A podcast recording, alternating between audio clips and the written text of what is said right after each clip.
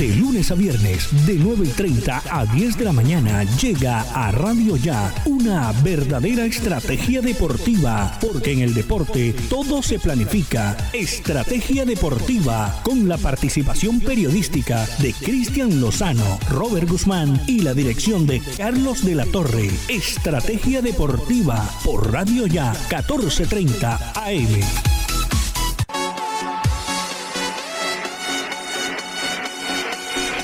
Hola, ¿qué tal a todos? 30 AM. Les saluda Robert Guzmán y acompañándome está Cristian Lozano en el máster Jorge Pérez. Todo esto bajo la dirección de Carlos de la Torre. Hola Cristian, ¿cómo estás? Muy buenos días. Muy buenos días Robert, ¿cómo has pasado? Espero que estés muy bien. Buenos días también para los oyentes, para Jorge. Estamos aquí ya hoy viernes, ya final de semana. Así que tenemos bastante información sobre todo de la selección Colombia y lo que es Junior.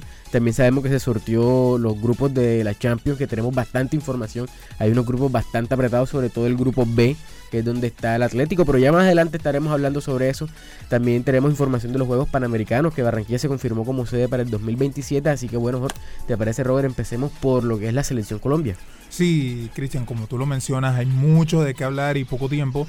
La verdad es que la selección Colombia siguen y siguen cayéndose los países que quieren prestar a los jugadores. El día de ayer, según contaban en las redes sociales, también Portugal se baja de los países que quieren prestar a los jugadores. Y todo esto viene por la molestia de que la Conmebol eh, activó un plan de tres fechas, una triple fecha de eliminatorias, cosa que no le gusta mucho a los equipos, a los clubes, a las confederaciones porque atenta contra lo que es el plan y protocolo de bioseguridad que tienen ellos en sus países, porque todos sabemos que lastimosamente Sudamérica está en una situación completamente diferente a la europea. Ya en Europa prácticamente llenan los estadios, eh, está toda la gente vacunada y aquí todavía seguimos en una situación precaria. Y bueno, de todas maneras, eh, habló Ramón Jesurún y dijo que sí van a venir los jugadores, pero es un como dice uno coloquialmente, un tira que jala y no sabemos al final en qué va a terminar esto. Ya es la otra semana el partido. Sí, sí, ya se vienen los partidos. El próximo jueves, ya 2 de septiembre, juega contra Bolivia ya en La Paz. Y yo, sinceramente, creo que los jugadores sí van a venir. después de este, como dices tú, este tira que jala, pienso que los jugadores sí van a terminar regresando acá a la selección porque es importante. La FIFA también está detrás de todo esto y los clubes deben ser también un poco conscientes de toda la situación actual que se vivió, que, que estamos viviendo y que se vivió con la pandemia que todo se atrasó. Ellos fueron conscientes de que allá en Europa empezó primero todo y ya tienen la vacunación bastante adelantada, sin embargo acá no. Y deben ser conscientes que para mitad de año, como mencionamos en el día de ayer, ya todos los clasificados al Mundial deben estar listos para el sorteo. Entonces esta triple fecha se hace justamente para eso, para que se ahorre un poco de tiempo. Inclusive en octubre también hay una fecha triple. Para, para seguir avanzando en este plan de, de las nuevas fechas y cortar el tiempo lo más pronto posible. Vamos a ver en qué termina todo. Y ahora se unió con Portugal, como bien lo decía, ya España, que España no nos, no nos digamos que no, no nos incumbe no nos incumbe, exacto, pero se une para las otras federaciones de Inglaterra, que ahí sí tenemos bastantes. Está sobre todo Italia, donde están las figuras, que es lo que es Ospina, lo que está cuadrado. Entonces, y ahora se suma Portugal, que están dos pilares, lo que son Mateo Uribe y Luis Díaz. Entonces vamos a ver en qué termina todo esto, Robert. Esperemos a ver de, si hay un comunicado final de la FIFA, si los clubes se pronuncian, si la Conmebol hace algún comunicado. Esperemos a ver. Yesurún, que es el presidente de la federación, dijo que los jugadores venían, pero no dijo más nada. Es difícil también confiar porque de todas maneras sabemos que la pandemia no se ha acabado. Todavía la gente debe tener sus cuidados y hay protocolos para cada equipo. Se tienen que hacer pruebas PCR a cada rato, eh, exámenes de COVID y todo ese tipo de cuestiones que ya cada equipo verá cómo se los hace y de igual manera el que salga contagiado no va a seguir jugando, tiene que cumplir un protocolo de aislamiento y por eso es que los equipos están molestos, porque una vez lleguen de Sudamérica a Europa tienen que cumplir cierto tiempo de aislamiento por, por, protocolo. Y eso es lo que molesta a los equipos, porque van a perder a sus jugadores más de 15 días. Y creo, si no estoy mal, Cristian, tú me corregirás, las ligas creo que no van a tener parón porque en Europa no va a haber fecha FIFA, la UEFA no va a tener fecha FIFA. Entonces por eso es ahí la molestia de los equipos. Y como bien decía, a nosotros no es que no nos incumba mucho, pero selecciones como Argentina, Brasil, que sus jugadores todos están en la Premier League, en la Liga Italiana, su base, ellos sí se van a molestar. Por ejemplo, como por decirte, por ejemplo, la, la selección de Brasil se quedaría sin arqueros titulares porque sus dos arqueros son de la Premier, Ederson y Allison, son los del Liverpool y el del Manchester City respectivamente. Entonces, cada quien tiene por qué pelear por sus derechos. Así, así es, Robert, tienes toda la razón, ¿no? Y así buscamos el arquero de la selección argentina, eh, este muchacho Dibu Martínez, también juega en Inglaterra, está en Argentina también está este jugador, el central Cuti Romero, en Brasil los delanteros Gabriel Jesús, Firmino. Es que todo esto es, bastante complejo para las selecciones que tienen bastantes jugadores en esas federaciones. Sin embargo, vamos a ver en qué termina todo esto. Espero que buen puerto para beneficio de las selecciones y que haga un mejor espectáculo, porque indiscutiblemente la, los mejores jugadores siempre dan mejores espectáculos y eso es lo que nosotros estamos buscando siempre y cuando se cumplan las, las normas sanitarias, porque tampoco es que vamos a exponer a jugadores simplemente por una diversión de nosotros como espectadores. Ahora también hay que tener en cuenta que a la falta de jugadores europeos tiene que proceder Reinaldo Rueda con lo que tiene el rentado nacional e incluso los jugadores del, de la Liga Mexicana y como William Tecillo, Jairo Moreno, tendrá que proceder de ahí. Y mucha, mucho se ha hablado porque hay ya alineaciones que colocan a Camilo Vargas como titular, eh, a Miguel Ángel Borja, eh, otros colocan también a Jairo Moreno de extremo, o quizá incluso llamados de jugadores que no estaban en la lista. Caso tal Fernando Uribe, el defensa de Millonario Ginás y todo ese tipo de jugadores que a la falta de los que son titulares y se pierde casi media lista de la selección Colombia de convocados, tendrían que, eh, digamos que, tomar jugadores del rentado nacional y con eso complementar para la fecha FIFA. Sí, así es, Reinaldo. Rueda tiene que ingeniárselas para sacar este plan de esta triple fecha adelante y sobre todo con unos buenos resultados. Bueno, Robert, ya hoy es viernes también y tenemos que tocar el tema de Junior que juega el día domingo contra Deportivo Cali a las 4 de la tarde allá en Palma Seca. ¿Qué sensaciones tienes tú para ese partido? ¿Cómo lo ves? Bueno, yo la verdad este partido lo veo como la previa a la prueba de fuego que tiene el equipo de Arturo Reyes, su tercer partido a cargo.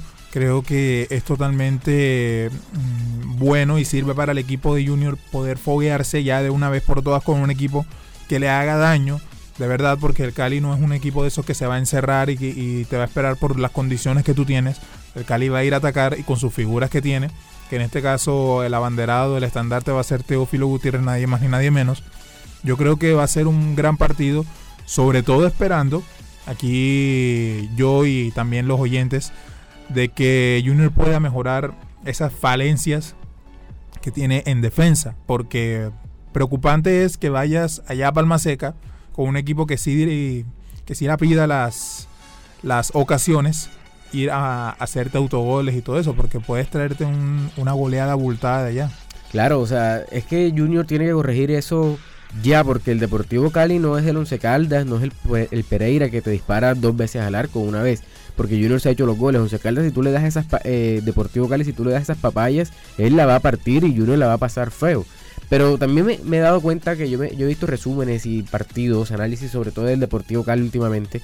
Y me he dado cuenta que el Cali es frágil también en defensa. No, claro. Es frágil y Junior es muy fuerte en ofensivo. No estamos discutiendo ni estamos descubriendo nada. Pero hay que ver también esa parte de que Cali se le puede atacar. Ya el problema también pasa por lo defensivo y cómo se organiza la defensa. Esperemos que lo que son los Dita, los Didier Moreno, los Walmer Pacheco estén concentrados, ni hablar de Fuentes, para que los errores que se cometieron anteriormente no se vuelvan a cometer. Y también tenemos que mencionar a Viera y que esté muy concentrado, porque se le ha visto a veces despistado. Sí, eh, errores no, horrores, porque cinco goles en dos partidos no es garantía de que uno vaya a pasarla bien en ese partido. La verdad, uno va a ir con su recelo, pendiente a lo que de pronto pueda pasar en ese partido. Y yo la verdad creo que Junior puede conseguir un buen resultado, como tú lo dices, Cali.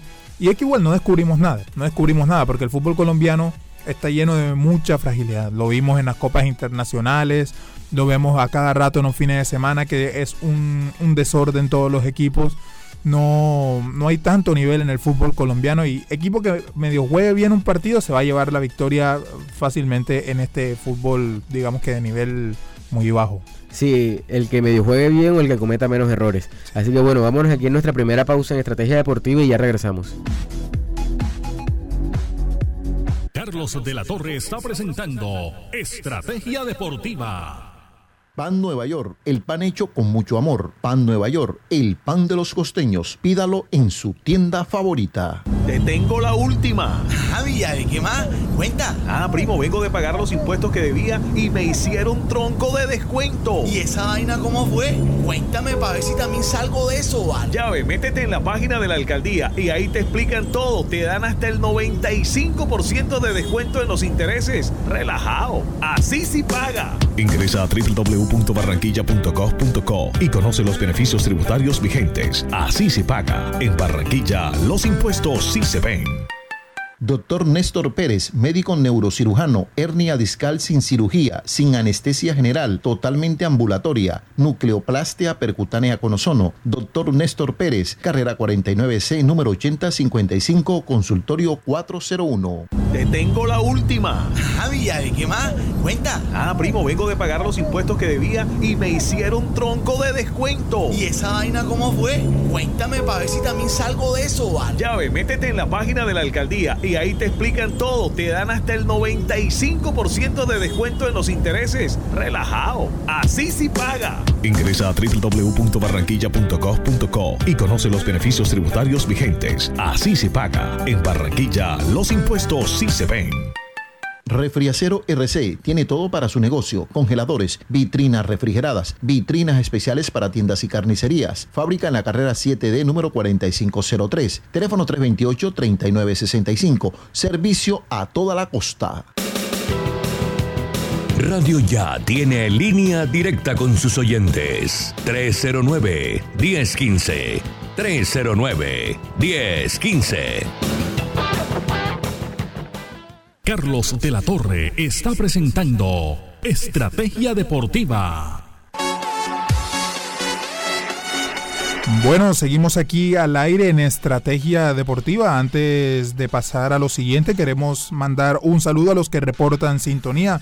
Nubia Pinilla, Alexander Iglesias Acevedo, que nos reporta sintonía desde Cali, a María Lozano desde Cartagena conectados.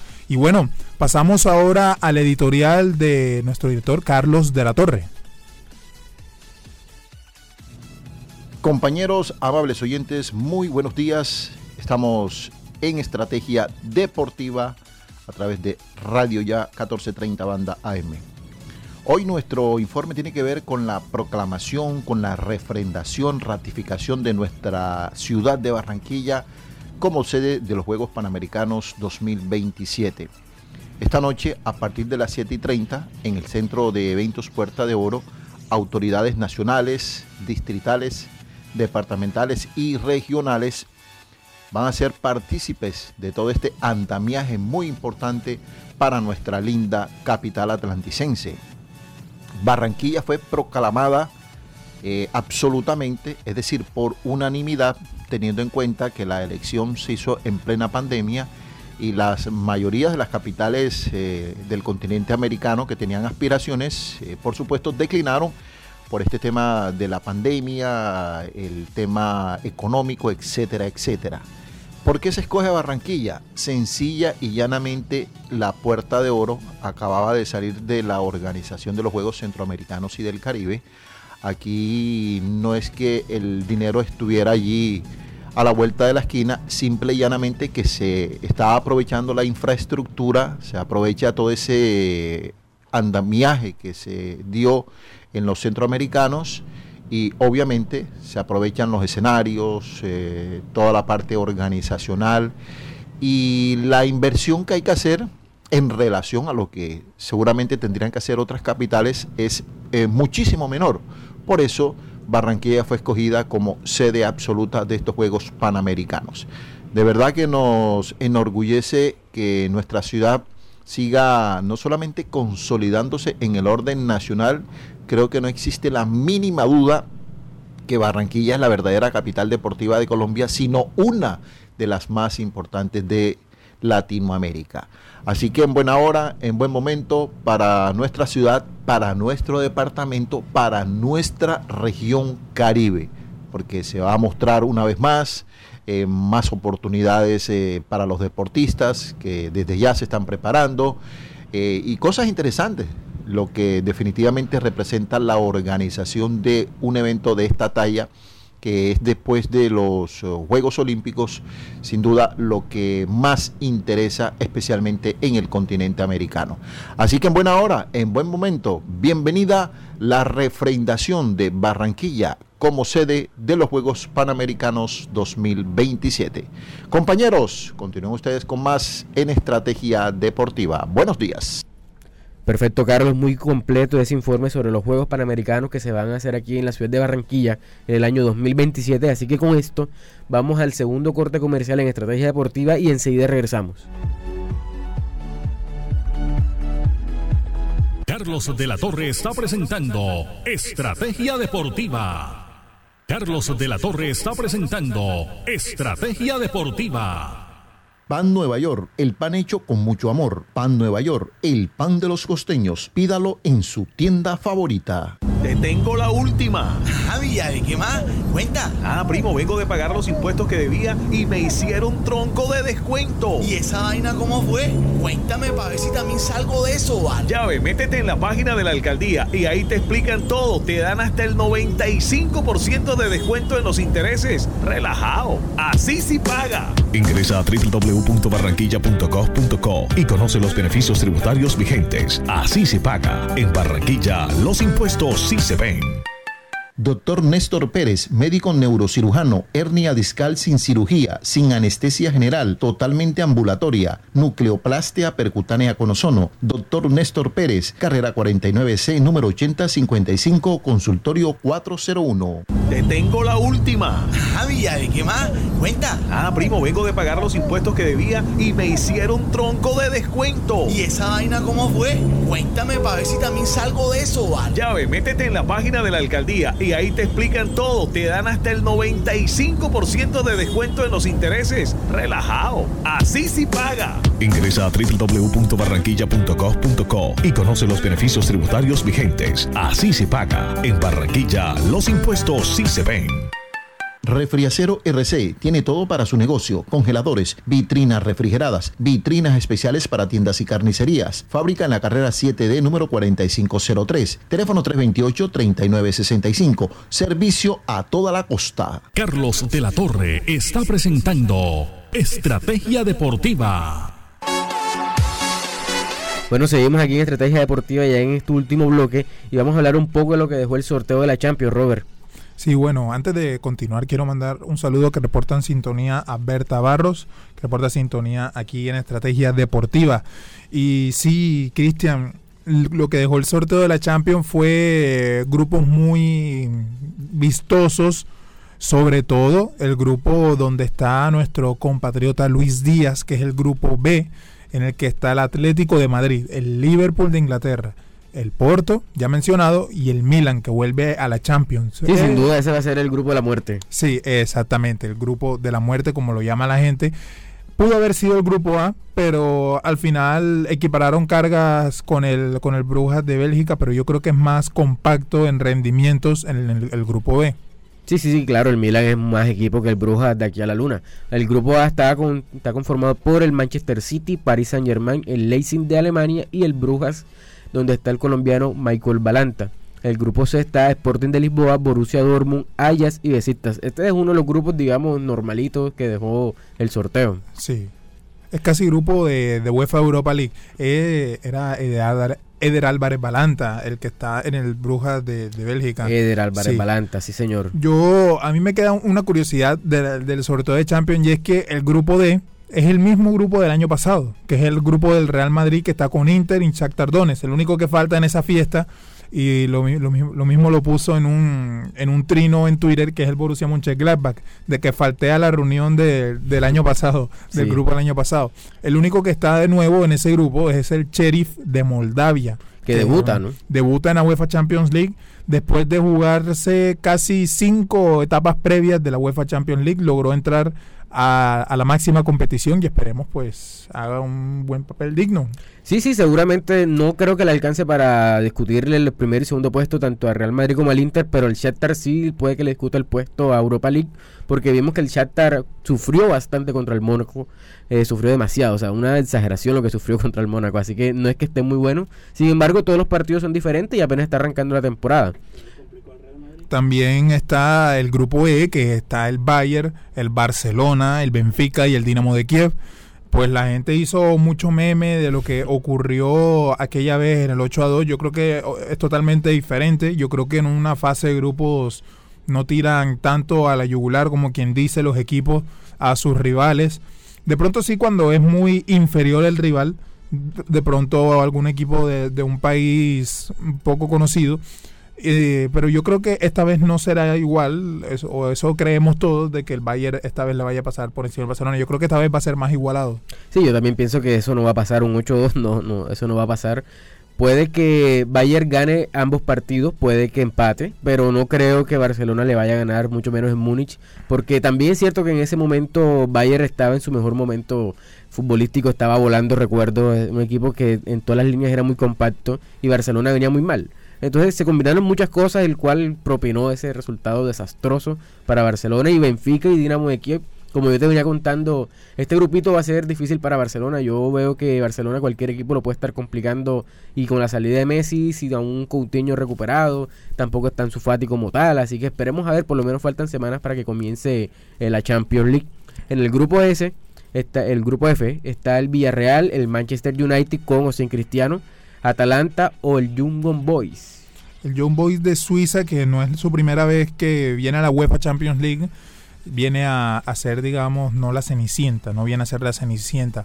Fíjate que estábamos hablando de un posible cruce cristiano contra Messi en el Manchester City, pero esta mañana, bueno, más que todo el día de ayer a, hoy, el día de hoy, Jorge Méndez, que es el, digamos, el supermanager de, la, de las estrellas deportivas del fútbol, confirmó que el interés del City ha bajado y el que va a la carga por Cristiano es el Manchester United para que vuelva al United. Porque ya Cristiano esta mañana, según cuenta Fabricio Romano, un periodista de mucha, digámosle, envergadura en el tema de, fichajes europeos, comentó que Cristiano ya se despidió esta mañana de sus compañeros de la Juventus. Sí, lo mismo dijo Cristian Martin, también que es un corresponsal de ESPN él dice que ahora mismo quien lleva la delantera es el Manchester United porque el City lo descartó y varias, prensa, varias prensas inglesas y europeas lo están descartando para el City. Y bueno, faltando grupo, Robert, el G que está conformado por el Lille, Sevilla, Salzburgo y Wolfsburgo. Este es otro equipo, otro grupo de, de, Europa League. Y el H que está el Chelsea, Juventus, Zenit de San Petersburgo y está el Malmo, otra Cenicienta. En otro tiempo el grupo H sería muy interesante, pero en realidad la realidad hoy muestra de que el Chelsea probablemente va a ser 15 o 18 puntos en ese grupo porque la Juventus hace mucho dejó de infundir miedo en el ámbito europeo. Podemos hablar, quizá fue de pronto eh, importante eh, la última temporada, la primera temporada que tuvo Cristiano Ronaldo, que le remontaron con un 3 a 0 al Atlético de Madrid, quizá ahí podemos decir la Juventus imponía, pero hoy en día yo prefiero mil veces que me toque la Juventus a que me toque de pronto un Barcelona, un Liverpool, todo eso lo prefiero antes. Sí, además con la hora con la baja de Cristiano Ronaldo, Juventus se ve bastante se ve bastante a menos y aparte que el Juventus no ha tenido proceso en los últimos años. Tuvo Sarri hace dos años, el año pasado tuvo Pirlo, ahora está Allegri. No tienen una constancia de técnicos y todos sabemos cuando no hay continuidad en los procesos cómo termina todo y siempre son fracasos en, la, en el ámbito europeo. En la liga, pues recordemos que la ganó el Inter una Juventus bastante irregular el año pasado, así que vamos a ver qué pasa todo. Y en cuanto al mercado de fichajes, se dice que Mbappé aparentemente, aparentemente, no se sabe todavía, está ya confirmado para el Real Madrid, pero todo esto es muy enredado porque el presidente del PSG dijo que la postura del PSG era clara y que él no lo iba a repetir. Y cuando él dice que no lo va a repetir es que eh, Mbappé no se va a mover del PSG. O sea, son muchas versiones, pero yo creo, Cristian, que hay que guardar fechas para la prosperidad porque en este mercado de fichajes se fue Messi del Barcelona. Este mercado de fichajes aparentemente Cristiano volvería al Manchester United, que fue el club que lo terminó de impulsar totalmente como una estrella mundial.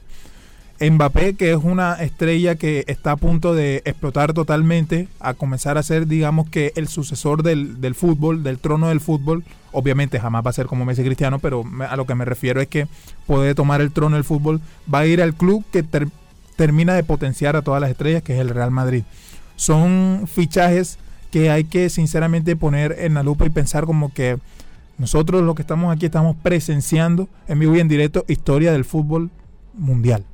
Así es, Robert. Bueno, quizás también si Mbappé se termina yendo para Real Madrid como aparentemente es, eh, el PSG tiene dos variantes. Uno es Richarlison, el que es actualmente compañero de James en el Everton, y el otro se habla de Erling Haaland, que llegaría ya al PSG. Sí, antes de irnos quería comentarte eso. Tú mencionas a Richarlison. Supuestamente, dicen medios de comunicación, de que de irse Richarlison al PSG, el Everton estaría buscando hacer un canje entre James Rodríguez con cesión al Porto y el que llegue al Porto sería Luis Fernando Díaz. Ellos ya tienen un 9 que es Calvert Lewin, el, el Everton, y Richarlison se tiraba a ser centro y banda, cosa que sí hace Luis Díaz también. Entonces es una posibilidad que se maneja en el fútbol europeo. Así es, esto es mucha información y con estos últimos días seguramente habrá más información aún. Así que bueno, nos vamos, Robert. Le deseamos aquí en Estrategia Deportiva a todos los oyentes que tengan un feliz fin de semana y nos reencontraremos el, fin, el día lunes. El día lunes que viene siendo 30 de agosto, 30 de agosto, sí señor.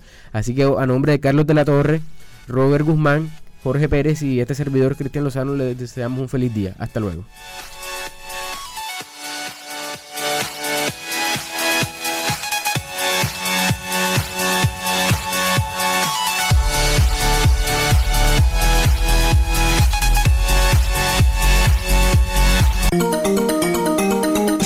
Desde Barranquilla, emite Radio Ya 1430 AM.